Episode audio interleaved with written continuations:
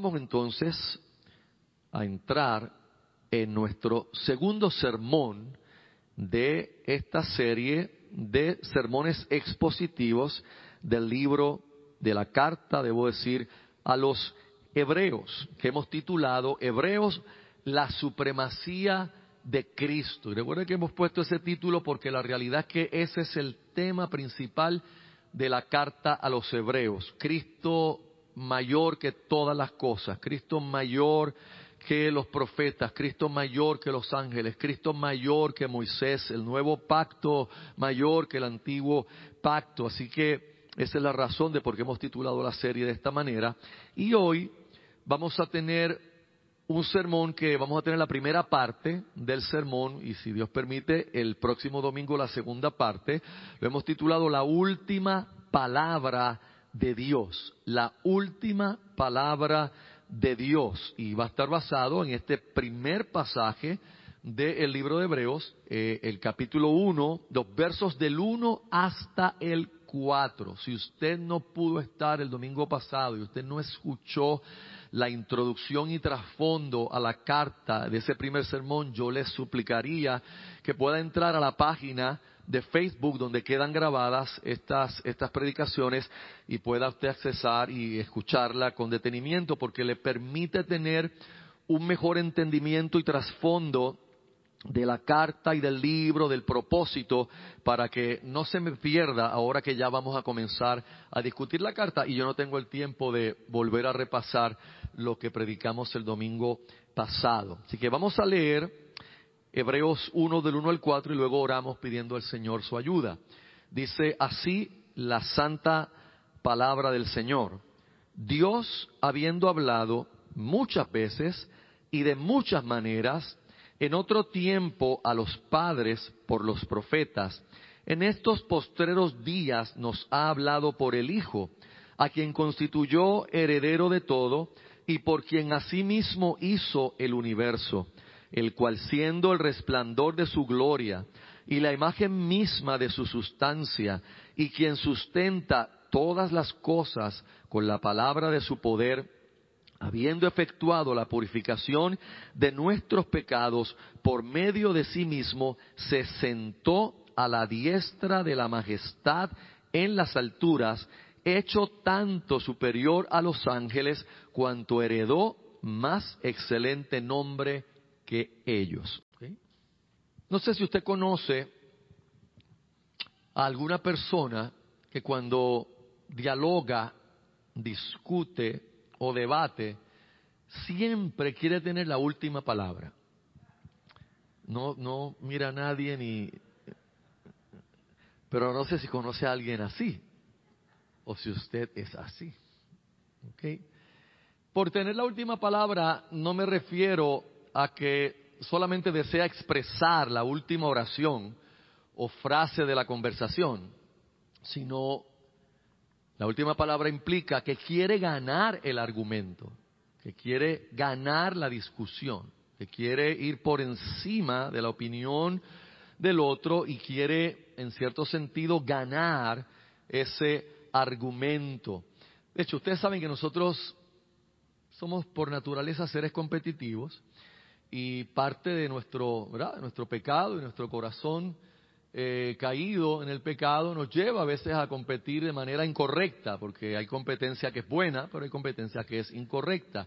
Y tantas veces eh, llevamos esta competitividad a la comunicación, a las conversaciones que tenemos con otras personas, y en vez de hablar para comunicarnos, entendernos, para ver la posición del otro, tratar de entender desde dónde el otro ve la vida, pues vamos con el, deseo de ganar el argumento, vamos como una competencia y eso se da aún en el matrimonio, en la familia, en las relaciones entre amigos, compañeros de trabajo, quien sea, pues eh, se lleva esa competitividad al terreno de las conversaciones y anhelamos tener la última palabra. Y obviamente, si uno solo conversa o discute con alguien así esporádicamente, pues no hay mayor problema, ¿verdad?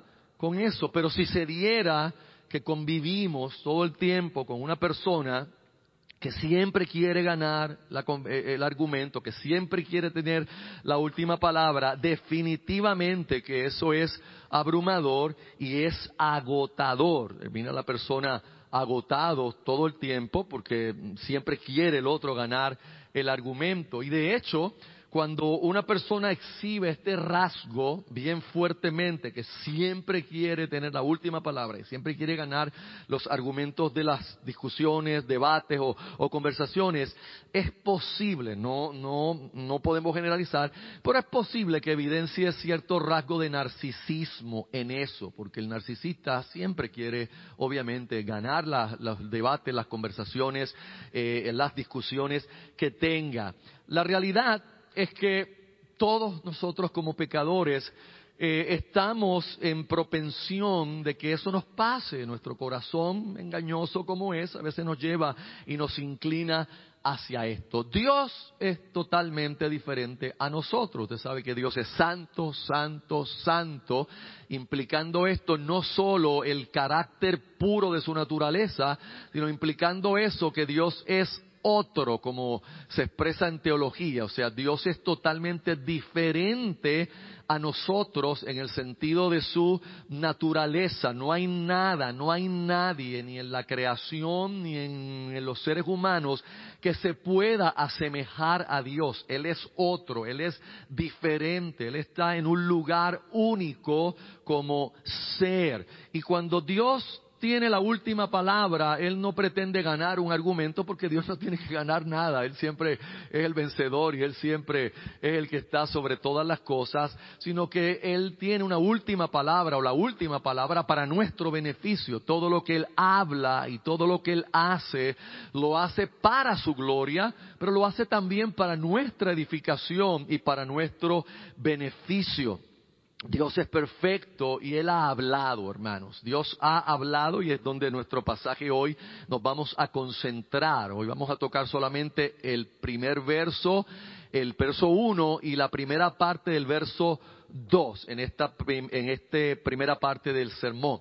Eh, es claro que Dios tenía que revelarse a sí mismo a nosotros porque de otra manera nosotros seres humanos caídos no teníamos eh, posibilidad alguna de conocer a Dios si Él no habla, si Él no se revela en las formas que lo ha hecho. Y usted sabe que la primera forma es a través de lo creado, luego a través de su palabra, pero finalmente a través de su Hijo, a través de Cristo nos ha dado la palabra final, la última palabra para que nosotros podamos conocer a Dios y conocer a su Hijo y con esto conocer la redención que Dios ha traído a la raza humana. Así que por eso hemos titulado el, el sermón La última palabra de Dios, porque la última palabra de Dios es Cristo. La última palabra de Dios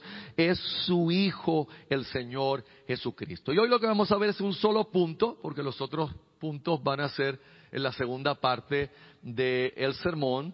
Y el punto es el Dios que se revela a sí mismo. El Dios que se revela a sí mismo. Si usted mira cómo comienza la carta a los hebreos, eh, recuerde que esto es una carta, pero tiene la singularidad de que fue redactada más como un sermón y no viene a, la configuración de carta, sino casi hasta el final. Es que vemos que toma la configuración de carta, pero está redactada como un sermón y de hecho se piensa que era para ser leído eh, a esta iglesia y enseñado por los ancianos a esta comunidad de fe que ya hablamos en el sermón anterior y es lo único que voy a repasar, que se componía en su mayoría de judíos y que esos judíos probablemente la mayoría eran helenistas, o sea que eran de la cultura griega y dominaban el idioma griego y que posiblemente la, mayor probabilidad es que era, estaban fuera de Palestina, no sabemos exactamente dónde, algunos piensan que Roma y otros piensan que Alejandría, porque en este momento en que se escribe esta carta, Roma y Alejandría tenían las comunidades comunidades más grandes de judíos helenistas. Así que algunos piensan que en uno de esos dos lugares, como también pudiera haber sido en otro sitio, la idea es que el escritor es como un pastor que está escribiéndole a una iglesia que ama, a una gente que ama, un sermón para a través de la supremacía de Cristo exhortarles a que se mantuvieran fieles al Señor Jesucristo y rechazaran las enseñanzas malas y falsas que estaban teniendo de los judaizantes, que no se entregaran esas enseñanzas, que no volvieran otra vez a amarrarse a las ceremonias y a los ritos de la ley, porque Cristo es supremo, porque Dios ha hablado en Cristo la palabra final y le ha dado a Cristo la preeminencia y la supremacía. Así que, si usted quiere pensarlo de cierta manera, este comenzar de Hebreo se parece al comenzar de Génesis. Si usted recuerda el libro de Génesis, la Biblia nos dice que en el principio creó Dios los cielos y la tierra. Y cuando nosotros miramos la epístola a los hebreos, abre inmediatamente el escritor hablándonos de que Dios, eh, habiendo hablado eh, muchas veces y de muchas maneras en otro tiempo a los padres por los profetas, en estos postreros días nos ha hablado por el Hijo.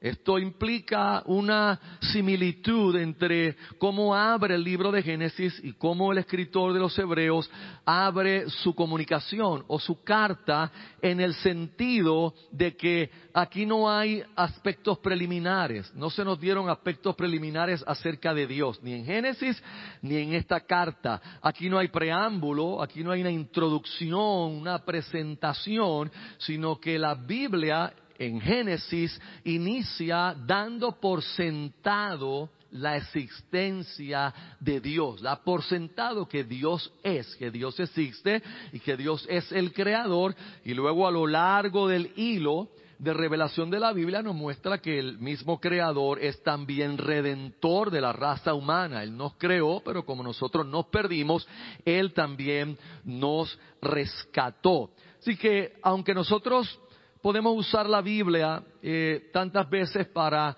eh, debatir con otras personas que no creen en Dios sobre la existencia de Dios, recordemos que la Biblia, su propósito no es ese. La Biblia no es un tratado para tratar de probar que Dios existe, porque la Biblia es la palabra de Dios y por ende da por sentado la realidad de que Dios existe y por eso comienza de esa manera. En el principio creó Dios los cielos y la tierra, sin eh, introducción, sin preámbulo, sin prefacio. aquí está Dios, el único Dios verdadero, que creó todas las cosas, que creó la raza humana y que también ha tenido que redimir a la raza humana. El escritor de los Hebreos trae la afirmación Dios habiendo hablado. Tampoco trae introducción, tampoco trae un preámbulo, sencillamente va directo al grano y nos dice que Dios ha hablado. Y esto es sumamente importante, no solamente para la carta. Para la carta es vital porque es la base de la carta, es el fundamento de la carta, es lo que le da a, esta carta y a esta sermón, a esta comunicación, una base firme y una base fuerte. El hecho de que Dios haya hablado. Ahora, no solamente para la carta es importante, sino para la misma fe cristiana.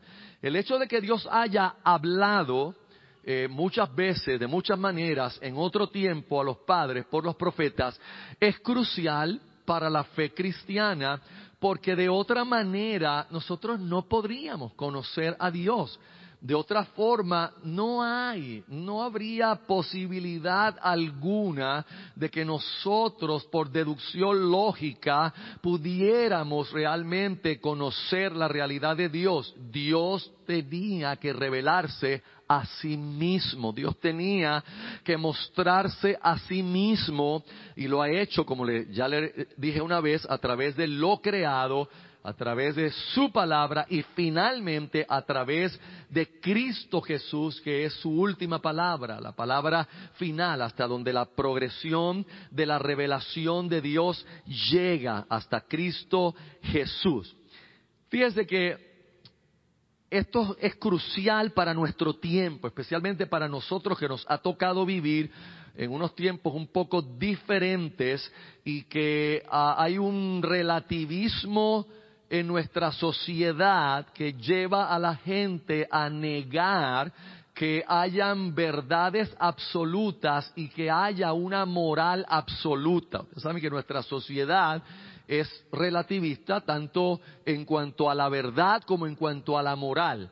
De hecho, hay encuestas que se han hecho en los Estados Unidos y, eh, se dice que 70% de norteamericanos insisten en que no hay eh, absolutos en la verdad y no hay absolutos en la moral. Y si hay un 70%, eso debe indicar, entre ese 70%, tienen que haber personas que se llaman a sí mismos creyentes y personas que van a alguna iglesia el domingo y que sin embargo alegan no creer en absolutos eh, de verdad ni en absolutos morales, porque el liberalismo teológico eso es lo que ha hecho. Niega la absoluta eh, autoridad de la Biblia, niega la inerrancia de la Biblia y niega la infalibilidad de la escritura.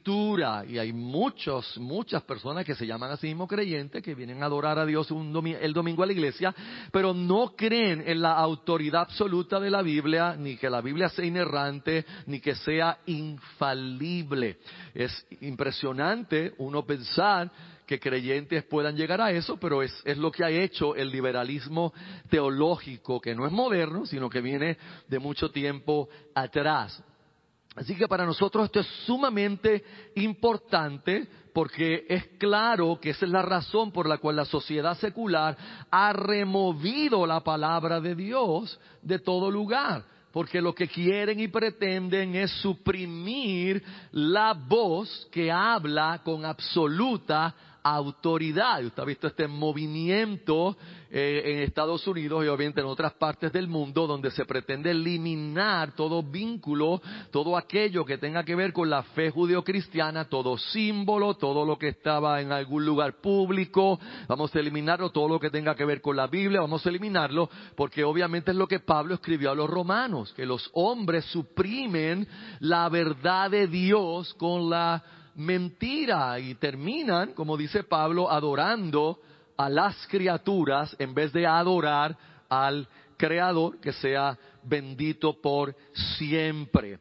Y debemos tener claro que cuando hablamos de Dios revelarse a nosotros, la necesidad es absoluta, porque Dios trasciende al plano y esfera de lo natural, mis amados hermanos. Y usted y yo, que habitamos en el plano de lo natural, obtenemos todo nuestro conocimiento y obtenemos nuestro entendimiento a través de los sentidos. Esa es la forma en que nosotros aprendemos, es la forma en que nosotros eh, podemos obtener conocimiento y las operaciones cognitivas se dan en nosotros a través de los sentidos. Pero Dios trasciende el plano de los sentidos. Dios trasciende el plano de lo natural. Dios es sobrenatural y por ende, para que nosotros pudiéramos conocerle, pudiéramos entender de su carácter, de sus obras y sobre todo de su obra redentora, Dios tenía que autorrevelarse, Dios tenía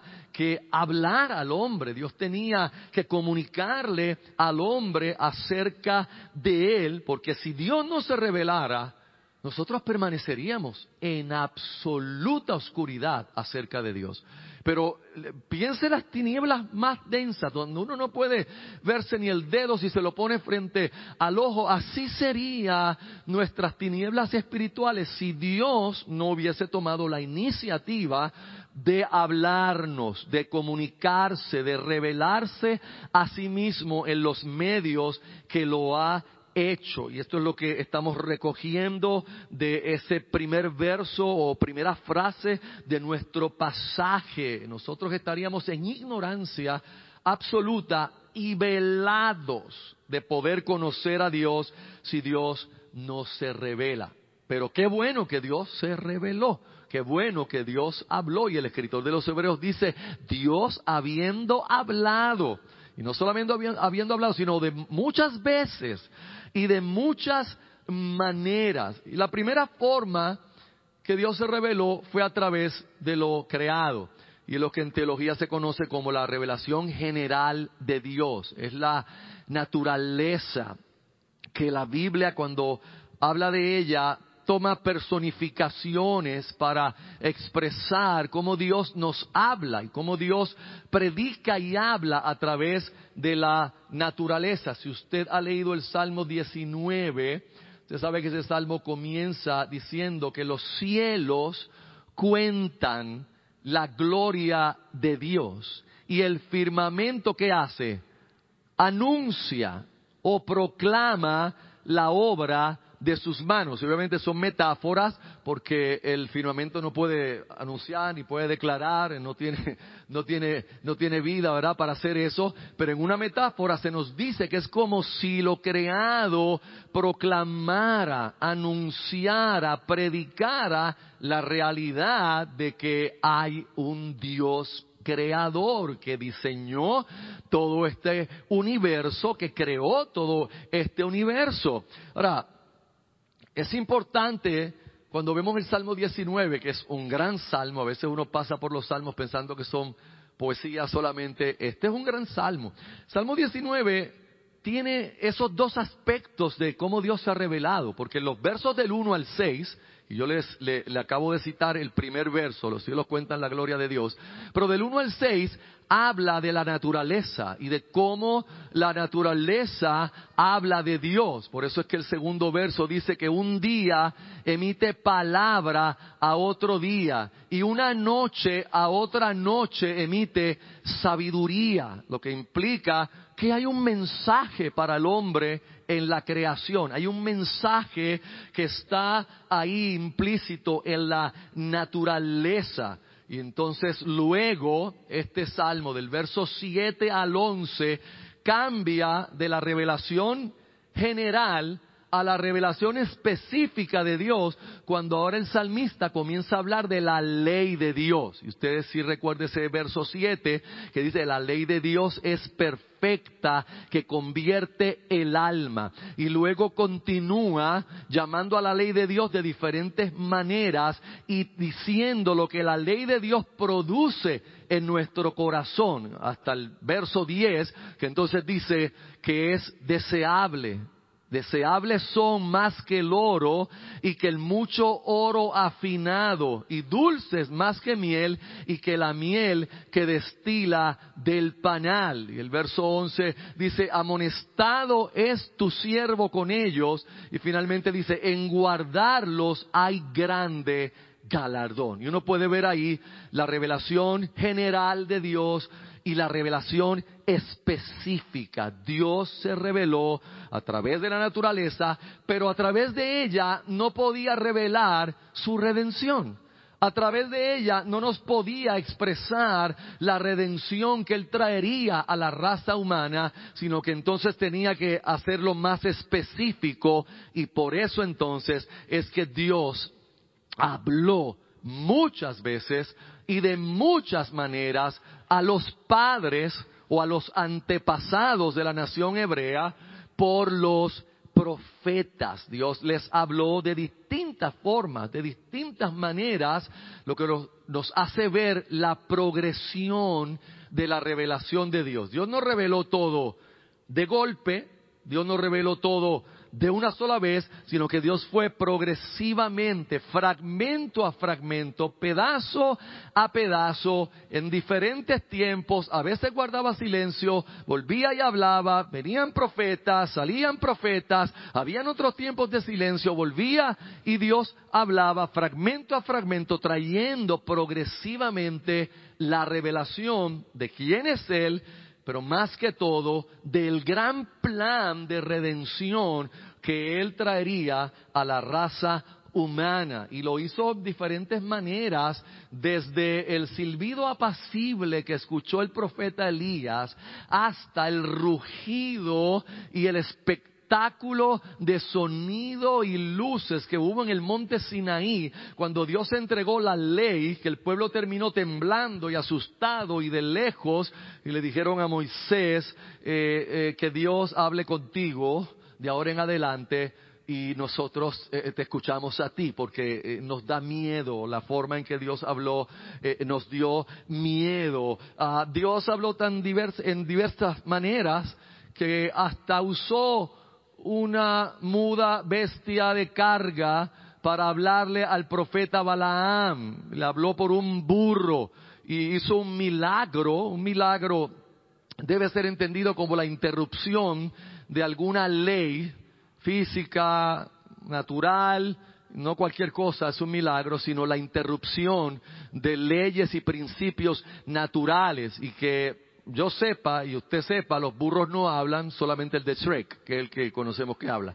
Pero fuera de ahí los burros no hablan. Así que hasta eso usó Dios para hablar y para traer iluminación y revelación a los padres a los padres. O sea, ahí es que conocemos que le está hablando a judíos, porque le está hablando de sus antepasados, le está hablando de los padres, los patriarcas, los que recibieron la iluminación y la revelación de Dios por los profetas. Y los profetas, estamos hablando de profetas del Antiguo Testamento, eran hombres que recibieron de Dios gracia y empoderamiento para a través de obras de misericordia unas veces y de juicio otras veces, dar a conocer al pueblo los planes de Dios y la palabra de Dios. Y usted puede ver cómo Dios usó profetas, sacerdotes,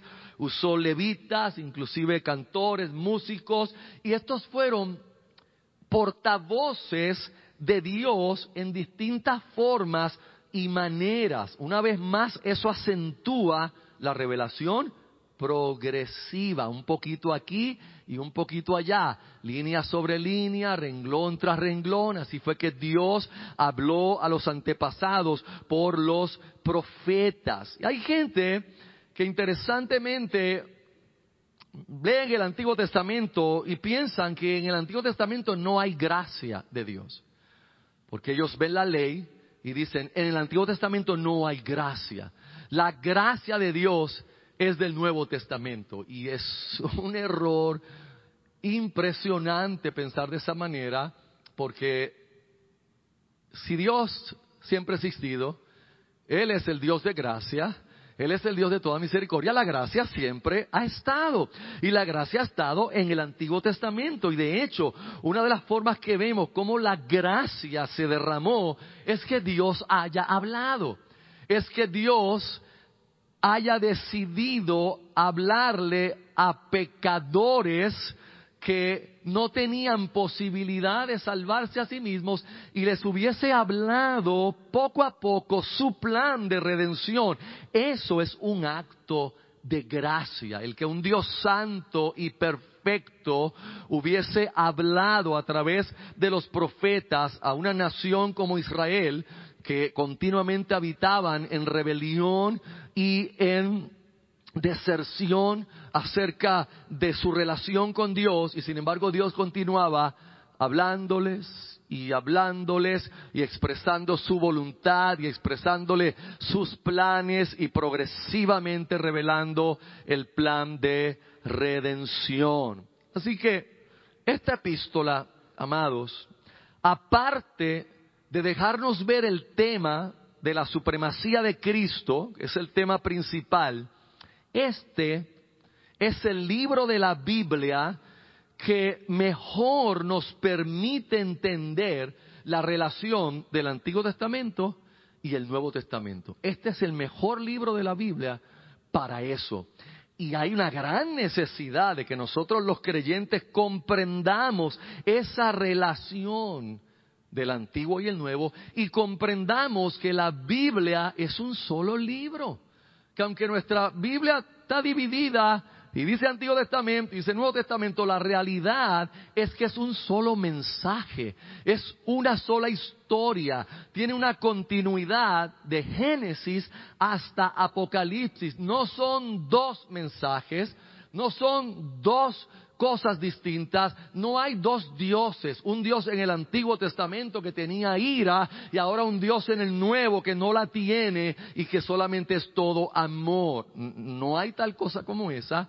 Y aunque usted le suene su aberrado, si usted supiera, eso es más común en el pensamiento de muchos cristianos, inclusive de algunos de nosotros, de lo que estaríamos dispuestos a admitir. Por esa razón es que muchos de nosotros no queremos leer el Antiguo Testamento. Por eso es que muchos de nosotros no queremos ir al Antiguo Testamento, no, no nos gusta, no lo consideramos irrelevante, eso no es para mí, eso fue para los judíos, yo no tengo nada que ver con eso, yo no estoy bajo la ley, ¿para qué yo tengo que leer un libro como Levíticos? ¿Para qué? Porque si usted no entiende un libro como Levíticos, usted no puede entender el Evangelio.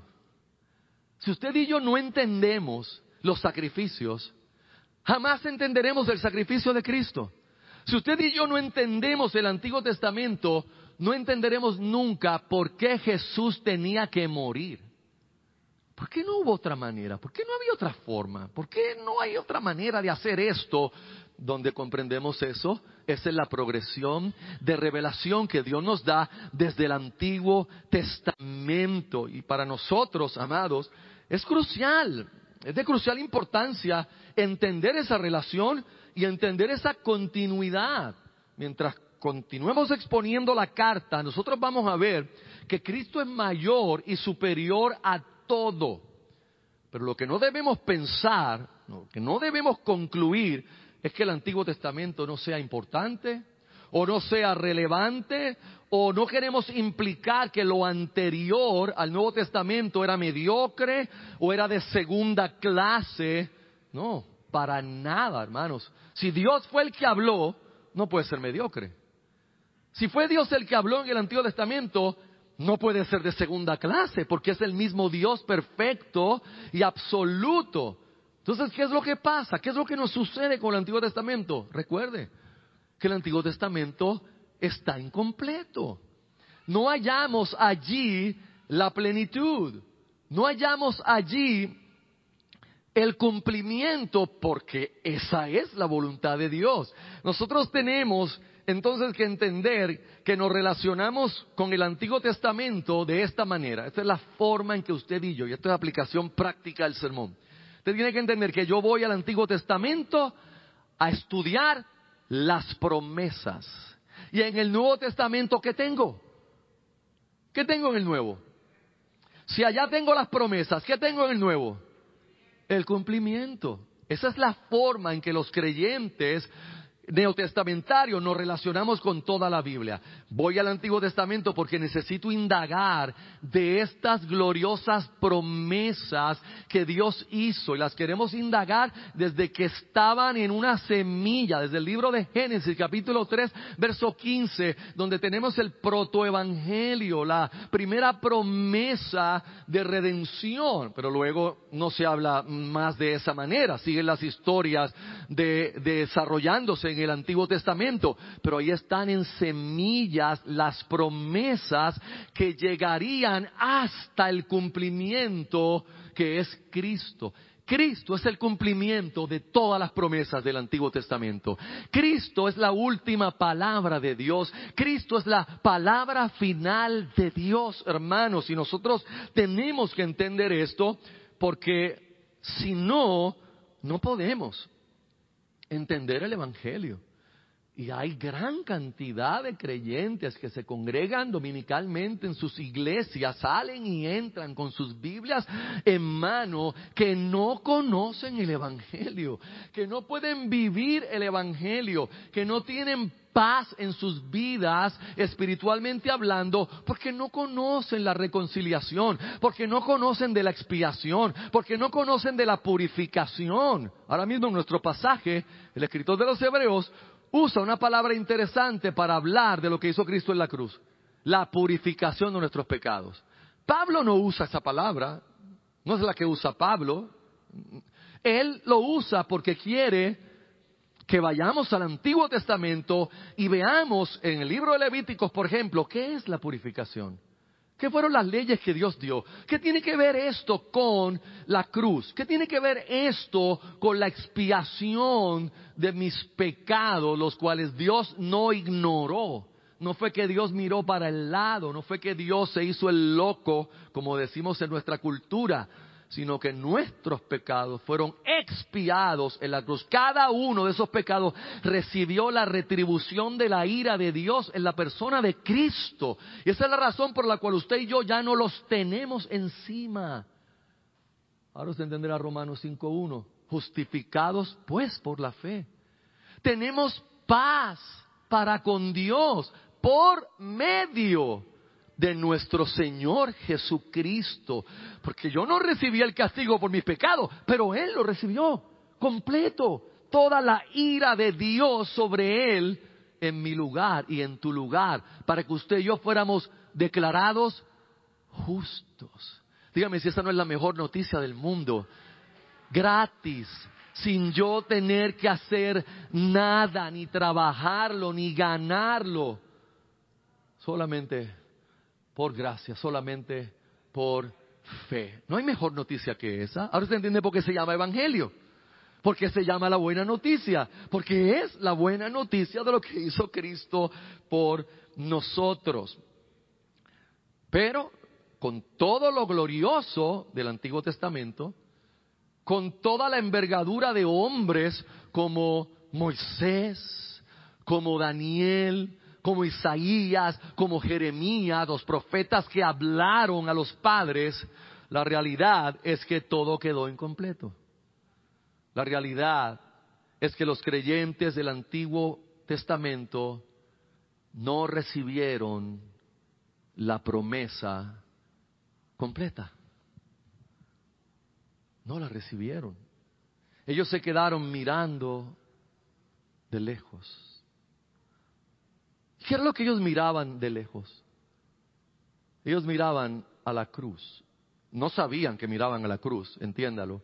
Pero ellos miraban a la promesa de Dios que sería en Cristo. Usted y yo hacemos al revés. Nosotros tenemos que mirar atrás. Ellos miraban adelante, al que vendría, al prometido, al que cumpliría todas las promesas, al que sería el cumplimiento de todo lo que se habló desde el Génesis en adelante. Nosotros miramos atrás para ver lo que ya se cumplió, pero para entender lo que ya se cumplió, tenemos que mirar las promesas, tenemos que entender las promesas y ver cómo estos creyentes no fueron perfeccionados sin nosotros, porque Dios tenía un plan más grande. Y en su plan nadie iba a ir delante. Todos seremos perfeccionados juntos. Y por eso es que en el capítulo 11, cuando lleguemos allá, el capítulo 11 de Hebreos, en sus dos versos finales, 39 y 40, se nos dice esta misma realidad. Si me acompañan, por favor, no lo vamos a exponer, nos va a tocar muchos meses luego. Pero mire que es la nueva versión internacional que se lo traje.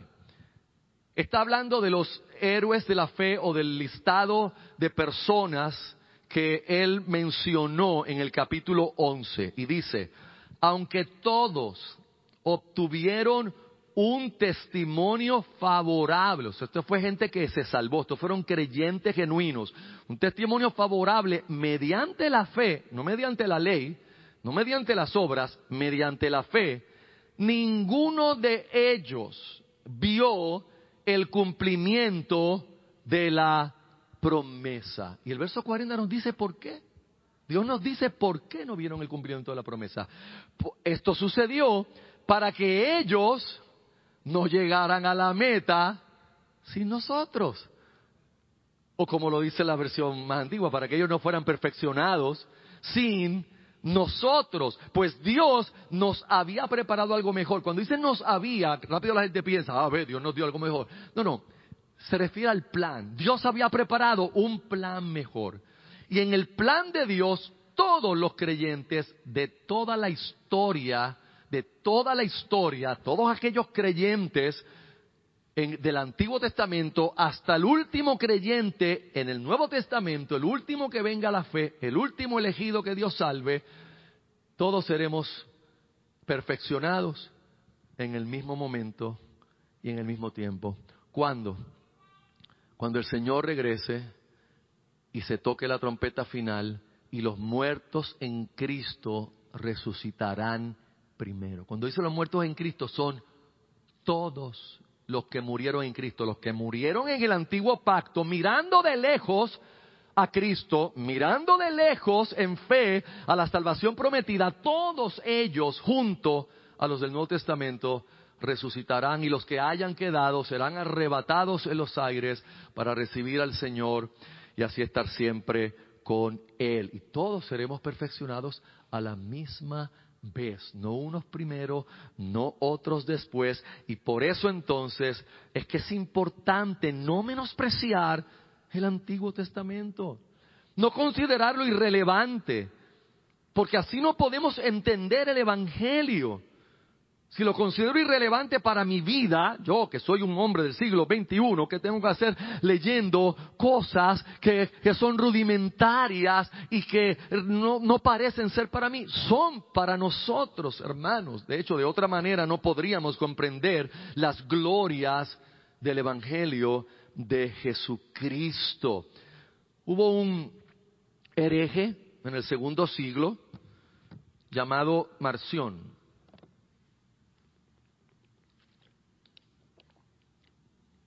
Y este hereje causó muchos problemas, porque no solamente él fraguó su herejía o su enseñanza falsa, sino que se convirtió en un ávido misionero y salió a plantar su enseñanza mala, fundó iglesias, plantó iglesias, a, tal grado que varios de los padres de la iglesia tuvieron que escribir, es de los pocos herejes donde tanto padres griegos como padres latinos, cuando digo latinos no me refiero a Latinoamérica, sino romanos, se, se juntaron para tener que escribir sobre las herejías que este hombre traía. ¿Y cuál era, si podemos en un en nutshell, como dicen los norteamericanos, definir la herejía de Marción?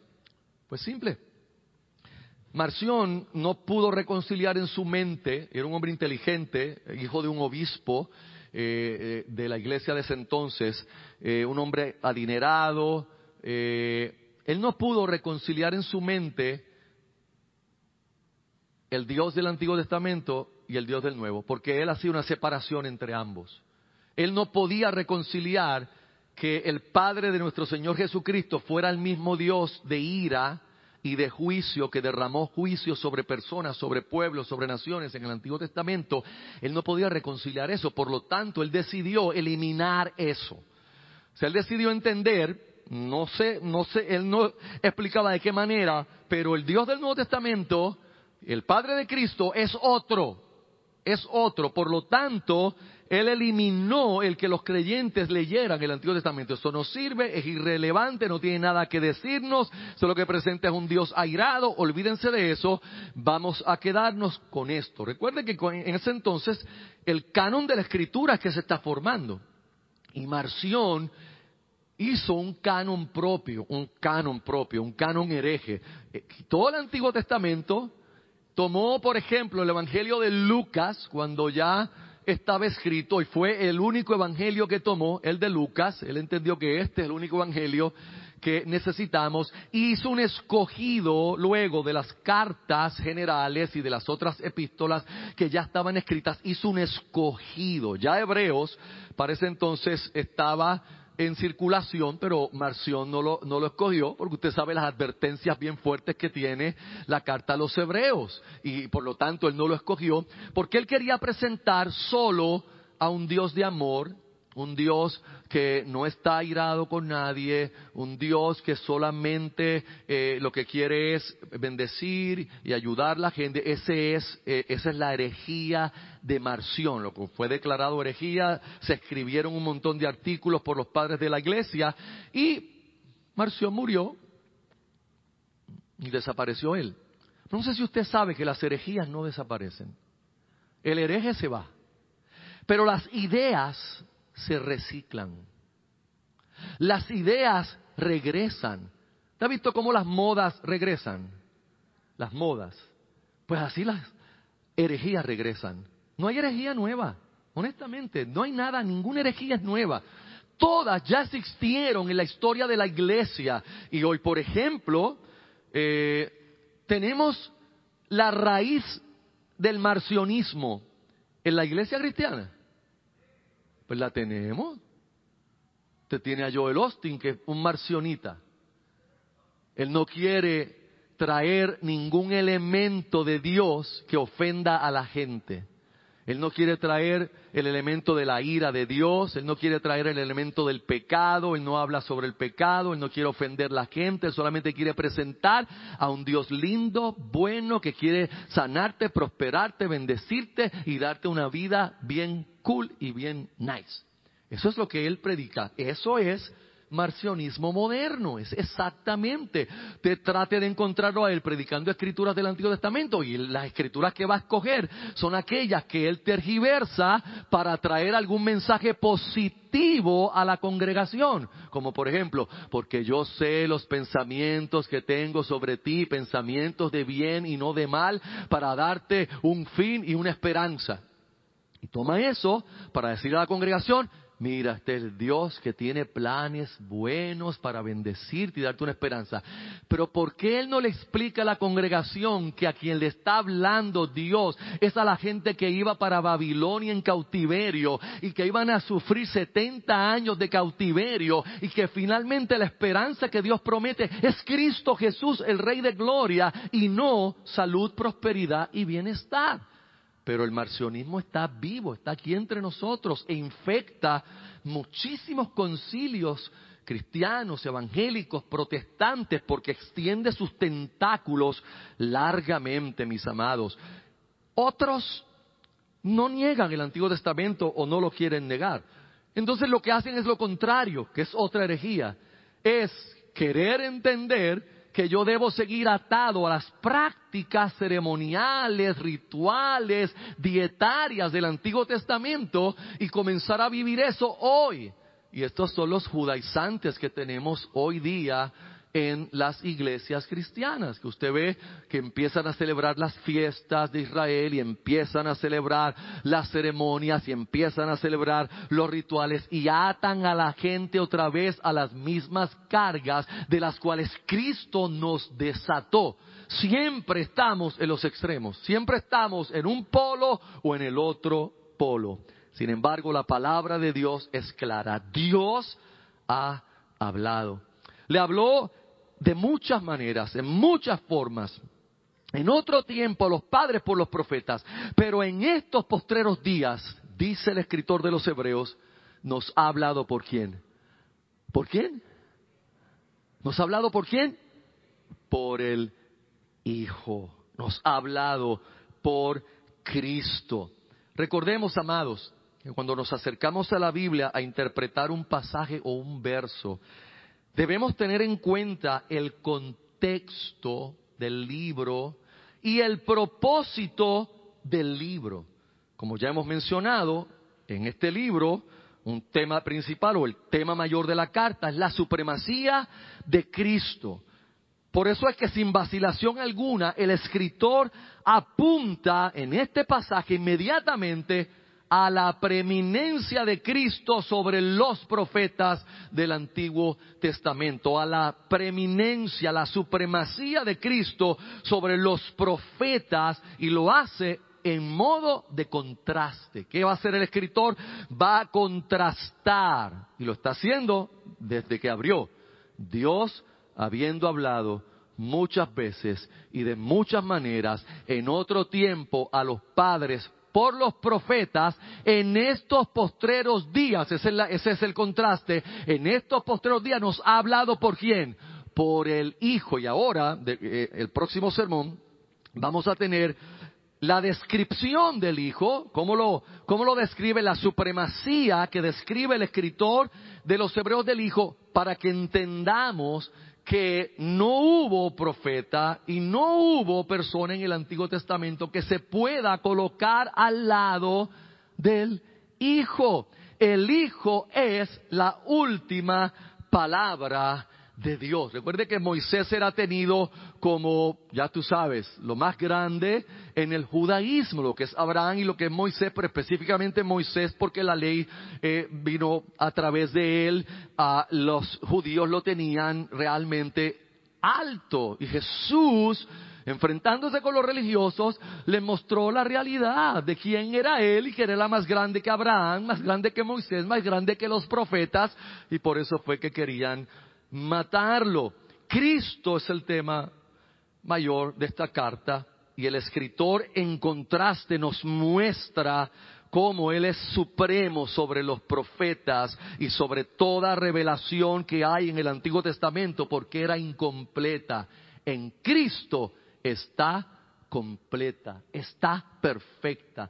Si usted se encuentra con un cristiano que te dice que te quiere dar una palabra del Señor, dile que ya Dios te dio a ti la última palabra en Cristo Jesús. Simplemente dígale gracias, pero no gracias, porque a mí Dios ya me dio la última palabra. Después de Cristo no hay más revelación.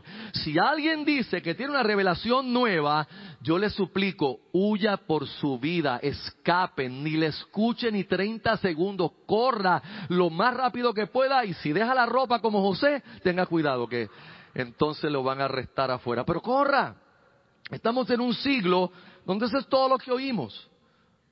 Todo lo que oímos, la manipulación es impresionante, hermanos, es impresionante. Yo saco mi cabeza de la burbuja reformada en que me encuentro para escuchar y lo que sigo escuchando me aterra. Es una manipulación extrema. Cada cual se para a tratar de tener una audiencia que se quede con ellos y así empiezan. Estaba anoche metido con el Señor y el Señor me ha dado una revelación para usted. Ya yo no te quiero oír, mijo. Ya, ya yo no quiero oírte. Si tú me dices que el Señor anoche te dio una revelación que es nueva, te la puedes quedar, la puedes tomar para ti, porque yo no quiero revelaciones nuevas. ¿Por qué? Porque Cristo es la última palabra de Dios. En Cristo fueron cumplidas todas las promesas del Antiguo Testamento se hicieron conjunción en Él y se cumplieron todas. Después de Cristo, no necesito ninguna otra nueva revelación. De hecho, no hay nueva revelación. Me encanta cómo lo pone un teólogo y expositor que, de nombre F. F. Bruce, ya murió hace tiempo, creo que en el 90 murió. Él dice, la historia de la revelación divina es una historia de progresión hasta Cristo, pero no hay progresión después de Él. Repito, la historia de la revelación divina es una historia de progresión hasta Cristo, pero no hay progresión después de Él. ¿Por qué? Porque Cristo es la última palabra de Dios. En Él habita corporalmente toda la plenitud de la deidad. Usted quiere conocer a Dios, tiene que mirar a Cristo. Esa es la razón de la contestación de Cristo al discípulo que le dijo, muéstranos al Padre. ¿Qué le dijo Jesús?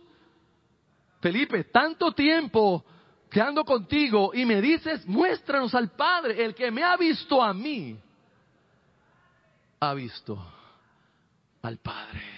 Jesús es la consumación. Y en esos versos del sermón que viene vamos a ver cómo Él es esa imagen exacta de Dios, cómo es el resplandor exacto de la gloria de Dios. El escritor de los Hebreos nos dice, en estos postreros días, nos ha hablado por el Hijo, estos postreros días. ¿Qué indica eso? Importante. En el contexto de esta carta, postreros días no habla del arrebatamiento de la iglesia y no habla de la venida de Cristo. Hay otros versos del Nuevo Testamento donde la implicación al retorno de Cristo cuando habla de postreros tiempos está. Pero en el, contexto de esta carta, lo que indica postreros días es el periodo de tiempo que se inauguró desde la muerte, la resurrección y la ascensión de Cristo, incluyendo el derramamiento del Espíritu Santo. Por eso es que el apóstol Pedro, cuando recibieron el Espíritu Santo y fueron investidos y sale a predicar, ¿qué cita? La profecía de Joel. ¿Qué dice? En los postreros días derramaré de mi espíritu sobre toda carne. Entonces, ¿cuándo comenzaron los postreros días? Si yo le preguntara, un quiz, ¿cuándo comenzaron los postreros días? Desde la muerte, resurrección, ascensión de Cristo y, el envío del Espíritu Santo. No se deje llevar por los profetas escatológicos aberrados que quieren causar temor en la gente y no un temor reverente, sino un miedo y un terror cada vez que hay un suceso. ¡Eh, Afganistán! Ahí está, mañana viene el Señor. Maybe, I don't know, la Biblia no dice cuándo. Viene. Yo tengo que estar como debemos estar, ¿listo? O para la muerte o para que el Señor venga, como creyentes que somos. Oh, ¿qué pasó esto? No, que la pandemia, eso es que el Señor... Puede que sí, puede que no, puede que el Señor tarde 30 años más o 50 años más. No puede ser pastor. Bueno, esa es la realidad. Los días postreros ya comenzaron, cuando el Señor vino, murió y resucitó y abrió ese periodo hasta que termine. No hay manera de saber cuándo termina. Bienaventurado aquel siervo que cuando el Señor regrese le haya haciendo así, le halle sumergido en el trabajo del reino, de la iglesia, de la palabra de Dios. Bienaventurado, feliz, ese siervo. Entonces, tengo que terminar. Los predicadores tienen varias terminaciones, pero yo voy a tener una. Es importante que entendamos que el cumplimiento de todo eso ha sido dado a través de Cristo, hermanos. Eso es, eso es lo que nos puede ayudar a nosotros realmente a enamorarnos de nuestro Salvador, a tener un entendimiento tan claro de que mi mente finita no alcanza a comprender todavía toda la gracia que Dios ha derramado en Cristo a nuestro favor, toda la misericordia, toda la paciencia, hermanos, todo, todo el amor que puso su ira totalmente sobre él. E, eso realmente es la razón de celebrar cada domingo en este lugar, pero nuestras mentes todavía se quedan cortas en alcanzar a ver la magnitud de lo que implica Cristo murió por mí, Cristo tomó mi lugar, Cristo hizo la expiación por mis pecados, Cristo recibió la ira de Dios en mi lugar y Cristo vivió la vida perfecta en obediencia a la ley que yo no podía vivir, hermanos. Esa es, esa es la realidad de por qué debemos vivir celebrando el Evangelio y por qué el Evangelio realmente son buenas noticias. Conclusión. Pensé que la mejor conclusión la encontré en unas palabras de Martín Lutero, mucho mejor que las que yo pudiera traer, y que nos pueden dar también un poco de aplicación, aunque las aplicaciones vienen en la segunda parte del sermón. Esto escribió Martín Lutero. Si la palabra de los profetas es aceptada, y me se refiere a los profetas inspirados por Dios, Antiguo Testamento. Si la palabra de los profetas es aceptada, ¿cuánto más nosotros debemos tomar el Evangelio de Cristo? Puesto que no es un profeta hablándonos, sino el Señor de los profetas. No un sirviente, sino el Hijo. No un ángel, sino Dios. ¿Cuánto más?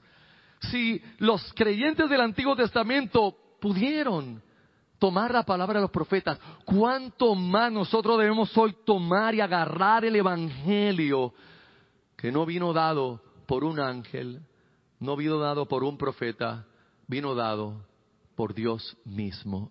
Dios envió a su Hijo y tomó carne y habitó entre nosotros y dio su vida por nosotros. Demos gloria al Señor esta mañana, hermano, esta tarde ya.